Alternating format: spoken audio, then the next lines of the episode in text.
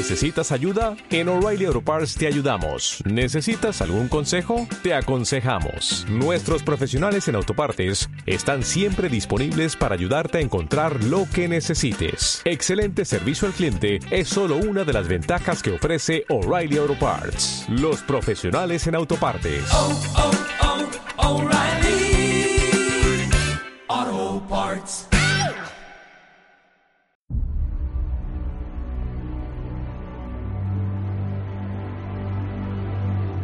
Estás escuchando Runea Podcast. 30 minutos para hablar de running, material, entrenamiento y lesiones deportivas con Gorka Cabañas. ¿Tus articulaciones no siguen tu ritmo? ¿Se resienten tus rodillas después de hacer deporte? Protege tus articulaciones con Bio3 Colágeno Forte. Un sobre al día aporta a tu cuerpo el colágeno necesario para mantenerse en forma. Además, Bio3 Colágeno Forte está enriquecido con ácido hialurónico y magnesio, reduciendo así el riesgo de lesión, el cansancio y la fatiga. Consigue tu mejor marca con Bio3 Colágeno Forte. Pídelo en tu farmacia o entra en bio3.es.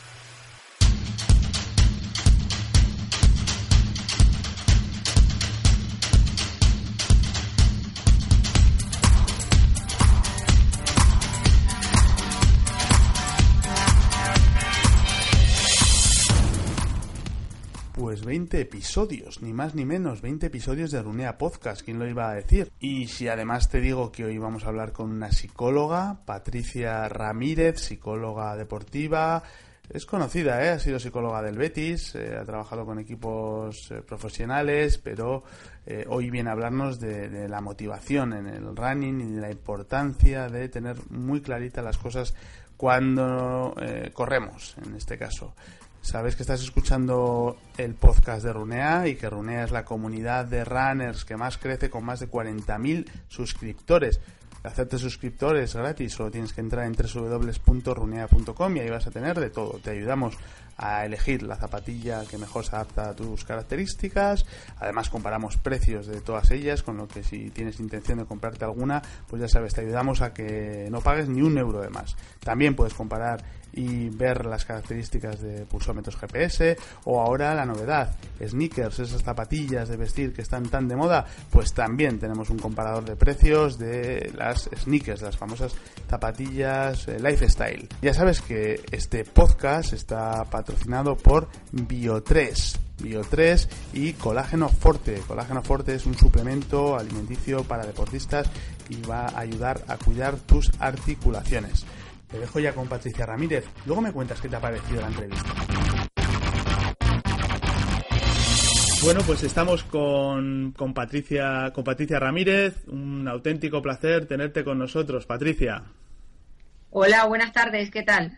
Encantado, encantados, como, como te decía. Eh, cuéntanos un poco quién es Patricia Ramírez y a qué te dedicas profesionalmente. Pues yo soy psicóloga y me dedico a, bueno, yo creo que como a tres áreas. Una parte es la atención de clientes, deportistas y, pacientes, sobre todo con temas de ansiedad y de pareja, en mi consulta privada. Por otro lado, trabajo en, en, la labor de, bueno, pues de dar conferencias y charlas, talleres a empresas, a equipos deportivos, a, en convenciones. Y luego tengo la divulgación de la psicología. Trabajo en varios medios de comunicación como Televisión Española, COPE, El País, Marca, Huffington Post y Sportlife, donde intento de una forma clara, sencilla y práctica pues divulgar mi pasión, que es la psicología. Y además acabas de publicar tu tercer libro. Eh, así el lideras... cuarto, el cuarto. Ah, el cuarto, mira. Hemos publicado el cuarto. Tengo el Entrénate para la vida, Autoayúdate, porque ellos sueñan con ser futbolistas y ellas princesas, y este cuarto que se llama, como tú ibas a decir, así lideras, así compites. Mira, pues me he leído tres, no me he leído el, el tercero. Sí, de ellos. pero lo, pues gracias, ya son muchos, ¿eh? Me lo apunto en el, en el debe. Me apunto en ¿Cuál el te debe. falta? Eh, el tercero. Me acabo de leer así lideras, así compites. Y me falta el de por qué los hombres juegan al fútbol. Y... Mira, ese, ese es un libro muy gracioso porque va sobre la pareja y las diferencias entre hombres y mujeres porque somos diferentes y cómo podemos hacer para conciliar nuestras diferencias y que la pareja funcione en todos los aspectos. Pues apuntado queda y lo pondremos también en, en el artículo que va vinculado al, al podcast. Tu último libro, Así lideras, así compites. ¿A quién va dirigido este? Este libro va dirigido a cualquiera que quiera gestionar personas. Gestionan personas eh, los mandos intermedios, los directores de una empresa, el entrenador de fútbol, el padre de familia, el maestro en la clase, lideran personas, a- aquel que en un grupo de alguna forma tiene influencia en el grupo de amigos y es ese líder informal que siempre propone y toma decisiones, así que va dirigido a todas esas personas. Oh, Genial. Antes de, de ser capaz de liderar un grupo, ¿es necesario aprender a liderarse a uno mismo, Patricia? Pues mira, sería conveniente. No es algo indispensable, pero es conveniente. O sea, yo puedo imaginar un profesor que en un aula eh, dirige perfectamente su clase, es empático, desarrolla los contenidos, gestiona el grupo, es capaz de argumentar y que luego, eh, bueno, pues genere ese buen rollo con los alumnos y la gente lo respete y tenga credibilidad, pero que luego puede ser que en su vida no lidere nada. Igual es una persona, eh, bueno, pues que tiene en su casa que es un desastre o que luego no es tan ordenado como parece en clase. O sea, que la gente sabe diferenciar su tipo de... eh, o tiene una personalidad en función del entorno en el que se mueve. Hay gente, por ejemplo, que puede ser muy competente o muy segura dando una conferencia, pero luego en un grupo pequeño de personas se desenvuelve mal, ¿sabes? O sea que eh, un poco el ambiente en el que tú te, en el que has trabajado, en el que te relacionas, a veces te da una seguridad y otras veces te la quita. Así que Y, no siempre tiene por qué coincidir. y llevado al, al ámbito del deporte, eh, háblanos igual de qué cualidades debe tener un deportista para liderarse a sí mismo. Eh, bueno, pues mira, eh, para liderarte a ti mismo, sobre todo necesitas dos cualidades. Una es la autonomía y otra es la motivación. Por autonomía entendemos la capacidad para hacer algo solo. O sea, por ejemplo, un eh, jugador veterano, de estos que son capitanes, que llevan toda la vida que- en el fútbol, que conoce el oficio, lo llamamos el oficio, es una persona con autonomía. O sea, el entrenador da- puede dar las explicaciones generales, pero las interioriza, las entiende y luego las reproduce. Luego, hace falta la motivación. La motivación es la actitud, es el querer. La motivación podría representarse, por ejemplo, con ese chaval que sube del filial, que llega al primer equipo, que no tiene autonomía porque no sabe cómo, cómo se gestiona el grupo ni cuáles son las directrices, pero que viene con todas las ganas de, de- ser protagonista y de hacerlo bien. Pues cuando tenemos un trabajador, un futbolista, un deportista con autonomía y con motivación, tenemos una persona que se sabe autogestionar. Y para liderar un grupo, Pues para liderar un grupo hacen falta muchas cosas. más Para liderar un grupo primero hace falta saber que no hay un estilo de liderazgo correcto. ¿Qué quiero decir? O sea, la gente me dice el autoritario, el democrático, no. Depende de las circunstancias por las que se esté atravesando en ese momento. No es lo mismo venir de ganar cinco partidos que de perder cinco. Del tipo de personas a las que diriges, si tienes un grupo con gente con autonomía y con motivación, seguramente podrás tener un estilo de liderazgo más de dejar hacer. O si tienes un grupo totalmente irresponsable, tendrás que tener un estilo autoritario más autori un estilo de liderazgo más autoritario, que no significa dar voces, significa marcar tiempos, eh, tener un carácter un poco más controlador. Y por supuesto luego hacen falta pues muchas cualidades, como saber motivar, ser positivo, establecer objetivos, ser una persona sincera, cercana, eh, querer el bien y el bienestar y el buen rollo del- del- de, bueno, pues de la gente que trabaja contigo, sacar la cara por los para mí fundamental ser un modelo de conducta. y además estás vinculada al deporte profesional y amateur. ¿Es un tipo de liderazgo diferente el que se ejerce sobre el profesional que sobre el, sobre el deportista amateur? No, mira, en el profesional lo que tenemos es la presión de los resultados, de que hay que ganar, porque además es que el puesto de un entrenador depende de los resultados. Lo que ocurre es que el hecho de presionarte con el resultado no te lleva a alcanzarlo. Lo que te lleva a alcanzarlo es poder disfrutar de lo que estás haciendo, tener las ideas claras, que el grupo esté comprometido, que haya intensidad, que todos vayan a una, que los compañeros sean generosos. Y eso es lo mismo que también buscamos en el deporte amateur. ¿no? El disfrutar, el que, todos queremos quedar, el que cuando jugamos un partidillo los sábados todos nos entreguemos por igual. La diferencia está en que unos viven de ello y se presionan con los resultados y no siempre eso suma, y que en el otro lado está por encima de todo la parte esa lúdica de, de querer pasarlo bien. Y además has trabajado con gente como Oscar García, Pepe Mel, Gregorio Manzano, Demetrio Lozano, eh, todos ellos eh, líderes de, equipos o capitanes en su caso. Destácanos eh, alguna cualidad como líder de, de cada uno de ellos. Mira, no, eh, con todos no he trabajado. Yo a Oscar lo conozco porque a raíz de unas charlas en la Federación Española de Fútbol empezamos a hablar de liderazgo y vimos que coincidíamos y por eso decidimos, bueno, yo le pedí que participara y él decidió hacerlo en el libro. Eh, con Pepe Mel y con Gregorio Manzano yo lo que más destaco es su capacidad para gestionar personas. O sea, eh, son dos gestores de, de, grupo. O sea, son personas eh, con, de verdad con interés hacia los jugadores que dirigen. No solamente con interés hacia lo que tienen que hacer como entrenadores, sino con interés hacia las personas. Y, y Demetrio, bueno, Demetrio es que tenemos una relación eh, de amigos, paseamos al, al perro en el, en el, mismo parque, vivimos muy cerquita y la verdad es que me parece una persona con tantas virtudes, con ese optimismo, ¿no? Esa ganas de, de, asumir responsabilidades, su veteranía, su, no sé, su, su buen, su buena, su buen rollo que tienen en, en la cabeza que, que te transmites en tu ser. Y, y, hablando un poco de, imagen de, marca, ¿hasta qué punto la imagen que desprende un deportista eh, le otorga, la imagen pública, eh, le, otorga reputación y, y, liderazgo? Bueno, pues yo creo que por supuesto que le otorga reputación y liderazgo. Las personas nos queremos arrimar a aquellas personas que nos transmiten valores, que parecen personas humildes, que parecen gente de bien, aquellas personas que son accesibles y, y se prestan a ayudar, ¿no?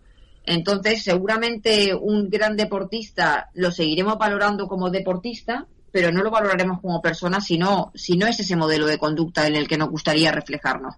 Entonces, yo creo que eh, valoramos más aquellas personas con las que nos identificamos en los valores, aquella persona que nos gustaría ser. Y a nosotros nos gustaría ser alguien simpático, cercano, eh, amigable, que ayuda. O sea, que por supuesto que le ayuda y le da valor a su marca. Y ahí, por ejemplo, eh, se me ocurre ahora, eh, las redes sociales eh, pueden ser un altavoz de tu propia forma de ser. Eh, ¿Se puede ser capaz de expresar en redes sociales el tu interior? Si, si así lo deseas, sí. Hay gente que las redes sociales lo utiliza solamente para comunicar cosas personales, otra que lo utiliza para temas laborales y otra gente que para las dos. Yo creo que en las redes sociales es, es un reflejo de, de lo que tú eres porque igual tú puedes fingir un día, pero alguien que lleva con una red social cinco años no va a estar fingiendo cinco años. Y al final es lo que tú dices, el altavoz, ¿no? Son los pensamientos, lo que se me cruza por la mente, lo que imprimo en, por escrito. Y además es, es importante ser un, un, líder, como comentamos, pero es, es, necesario hacer ver que eres un líder o eso se demuestra de manera implícita en, en el día a día. Pues mira, eh, el líder que tiene ese carisma y es valorado por los, tal, por los demás como tal no necesita demostrarlo, ¿no? Simplemente en su quehacer y en su forma de trabajar y, y, participar, pues lo consigue.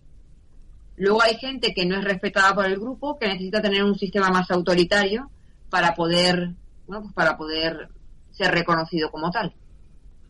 Entonces se puede aprender a ser líder de alguna manera. Se puede aprender, claro, siempre que lo desees. Porque no todo el mundo quiere tener esa responsabilidad en un grupo. Hay gente que prefiere pasar más desapercibida o no tener que tomar decisiones importantes que afecten al grupo. Entonces eso también tiene que ser respetado, por muy capaz que sea la persona. Pero aquel que quiera entrenar su liderazgo lo puede hacer. O sea, es un rol que acepta directamente el deportista en este caso, o la persona. Sí, sí, mm. bueno, eh, a veces ni lo aceptas. Tú puedes ser una persona, eh, hay gente que es líder informal que no le gustaría ser el capitán o no le gustaría llegar a ser entrenador, pero sabe que la gente confía en él, que le preguntan para pedirle un consejo, que sus palabras tienen de alguna forma un efecto de motivación en los compañeros.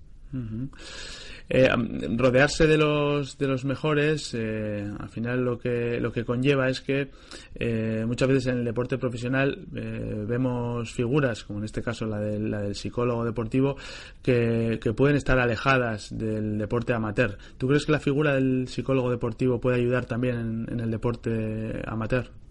Claro. Tú date cuenta que el psicólogo lo que trabaja son las variables psicológicas que afectan al rendimiento deportivo tú cuando haces un deporte amateur también estás deseando correrte una carrerilla, eh, ¿sabes? Eh, quedar con los amigos, superarte, ganar un partido. Ahí también intervienen esas variables. Seguramente no hagas un desembolso económico como para tener un psicólogo del deporte, que ojo, yo los tengo. Yo tengo tiradores con arco y gente que está muy metida en competiciones no profesionales porque no viven, pero que desean una mejora constante y con la que se y con la que invierten dinero en esto, como otro lo invertiría para crecer a nivel personal pero cualquier deportista amateur siempre tiene la posibilidad de comprarse un libro de autoayuda, de psicología, de psicología del deporte, que le ayuda a dar un plus en lo que está haciendo y que seguramente le servirá también para su vida personal y profesional. Sí, sobre todo pensemos en deportes como, como el running de larga distancia, triatrones en las que es uno solo contra sí mismo y, suelen, se suele hablar en, en el caso de este tipo de deportes del muro, pero el muro muchas veces es psicológico, del empezar a pensar que no puedo, que no llego, que no acabo, eso se puede trabajar. Yo creo que el muro realmente está relacionado con una bajada del ácido láctico y con que pierdes las fuerzas y te puedes acalambrar. El tema es que si tú en ese momento atiendes ese tipo de señales a nivel psicológico, sí que te puedes venir abajo. ¿Vale? Que esa es la diferencia. El, tema es que la, el cansancio físico aparece, sí. El desgaste, sí. Se acaban las reservas, sí. Pero si yo les presto atención y empiezo a pensar no puedo, no puedo, es cuando te vienes abajo. Y se puede entrenar psicológicamente esos momentos. Claro, claro que sí. O sea, al final es, se trata de, de, de, que la mente supere nuestro cuerpo. Eh, en, en, estados ocasionales, ¿vale? Porque uno no puede estar sometido a ese nivel de presión y tensión eh, durante mucho tiempo, porque no es sano. Hablemos de las dudas. ¿Consideras que eh, tener una plataforma digital, una web, un blog, donde plasmar tus retos, tus sensaciones, eh, ayuda de alguna manera a, autoimponerse una presión que te permita cumplir tus retos? Mira, todo compromiso que pones por escrito, perdón, todo objetivo que pones por escrito aumenta el compromiso pero si ese compromiso además es público, todavía más. Nosotros cuando empezamos a trabajar con alguien que quiere dejar de fumar, le decimos que ponga por escrito su plan y que lo comparta con la gente más cercana. O sea, que de alguna forma te veas obligado a quedar bien no solamente contigo, sino con la gente que te rodea. Es una presión positiva, ¿no? No, puede llegar a sí, pasar. Es una presión positiva, claro. Tenemos que buscar la presión positiva, el compromiso. La presión positiva la llamamos compromiso compromiso. Y además la pasión es una, es una cualidad del deportista entregado. Y, en deportes como triatlón o como, como running, ahora muy de moda, se puede confundir con eh, pasión con obsesión. ¿Cómo podemos llegar a diferenciar estas dos eh, actitudes? Pues mira, hablamos de obsesión cuando ya tienes una actividad que está torpedeando tu vida y que te impide o que te quite tiempo de otras actividades o que te produce síntomas que te hacen sentir mal. Por ejemplo, hoy no he tenido tiempo para correr y tengo sentimiento de culpa. Ahí tenemos una obsesión. O le quito el tiempo a mi familia, a mis amigos, incluso al trabajo para solamente correr. Ahí estamos hablando ya de una obsesión. ¿Vale? O sea, eh, las personas tenemos que vivir en equilibrio y tiene que haber un poquito de tiempo para todo. Si algo es tu pasión, bueno, pues le puedes dedicar más horas de lo normal, pero siempre y cuando no altere las otras áreas de tu vida en muchos casos esto eh, puede ser complicado, ¿eh? En el atleta que está metido en el, en el día a día y se marca esos retos y encima además si los ha puesto por, por escrito... Claro, pero el atleta que está en el día a día, imagino que es un atleta profesional que vive de ello. Bueno, incluso hay mucha gente que, que no, ¿eh? es gente que se, que se marca retos, ahora por ejemplo con el tema del running, pues imagínate acabar un maratón o... Eh, se puede llegar a, convertir en una obsesión. se puede llegar a convertir, por supuesto que sí, sí. Mm y, trabajar, imagino que trabajar de... Aparece ahí, ahí, ahí, lo que aparece en esa obsesión es lo que llamamos el síndrome de dependencia y se caracteriza por eso, porque te sientes mal cuando no puedes entrenar, porque una lesión te saca de quicio, pensando que cuando vas a volver, controlas absolutamente todo como es la alimentación, las horas de sueño, la ropa que te pones, no hablas de otro tema de conversación y limitas y esto afecta a otras áreas de tu vida. Entonces hablamos de una obsesión. ¿Y algún consejo que podamos dar a, esos deportistas que nos estén escuchando ahora y que se encuentren en esa Pues hay que aprender a dosificarse hay que aprender a dosificarse y a decir que no, y que cuando no puedes ir a correr dices, pues no pasa nada, ya iré mañana. O sea, esto se trata de, eh, de, no perder nunca de vista la parte del disfrute.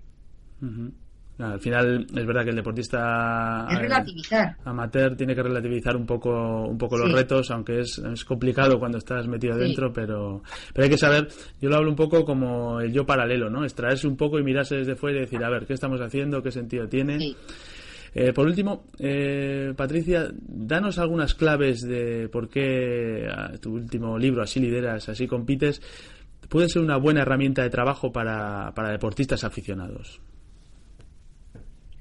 Mira, yo creo que el libro lo que, te, lo que te da son una serie de estrategias y dinámicas para que tú puedas aprender a gestionar personas y a gestionarte a ti mismo. Entonces yo creo que esa parte práctica que a veces uno en un curso de entrenador no da, porque da conceptos más teóricos y ejercicios que yo he ido trabajando, pues, eh, bueno, cuando yo he estado de psicóloga dentro de un equipo o con los entrenadores que sigo trabajando, eh, el tener esos ejercicios va a hacer que tengas más herramientas para poder eh, gestionar y liderar tu grupo, ¿no? Y, y ahí aparte es que hay información de todo, de cómo motivar, de cómo comunicar, de cómo resolver un conflicto, de, de cómo generar confianza, de cómo hablar con padres de niños para que no, no presionen a los niños. O sea, es que hay, hay tema para todo. Para los que se hayan quedado con ganas, Patricia, además de leer tus libros, eh, diles dónde te podemos encontrar en, en Internet. Pues en mi página web, que es patriciaramirezloefler.com, el Loefler va con dos F de Francia, y en las redes sociales, que yo soy muy activa, en el arroba patri-psicóloga. Perfecto.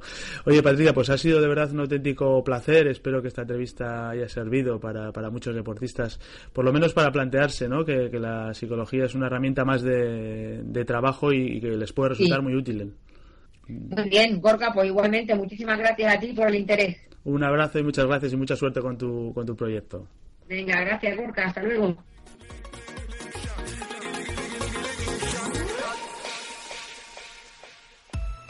¿Tus articulaciones no siguen tu ritmo? ¿Se resienten tus rodillas después de hacer deporte? Protege tus articulaciones con Bio3 Colágeno Forte. Un sobre al día aporta a tu cuerpo el colágeno necesario para mantenerse en forma. Además, Bio3 Colágeno Forte está enriquecido con ácido hialurónico y magnesio, reduciendo así el riesgo de lesión, el cansancio y la fatiga. Consigue tu mejor marca con Bio3 Colágeno Forte. Pídelo en tu farmacia o entra en bio3.es.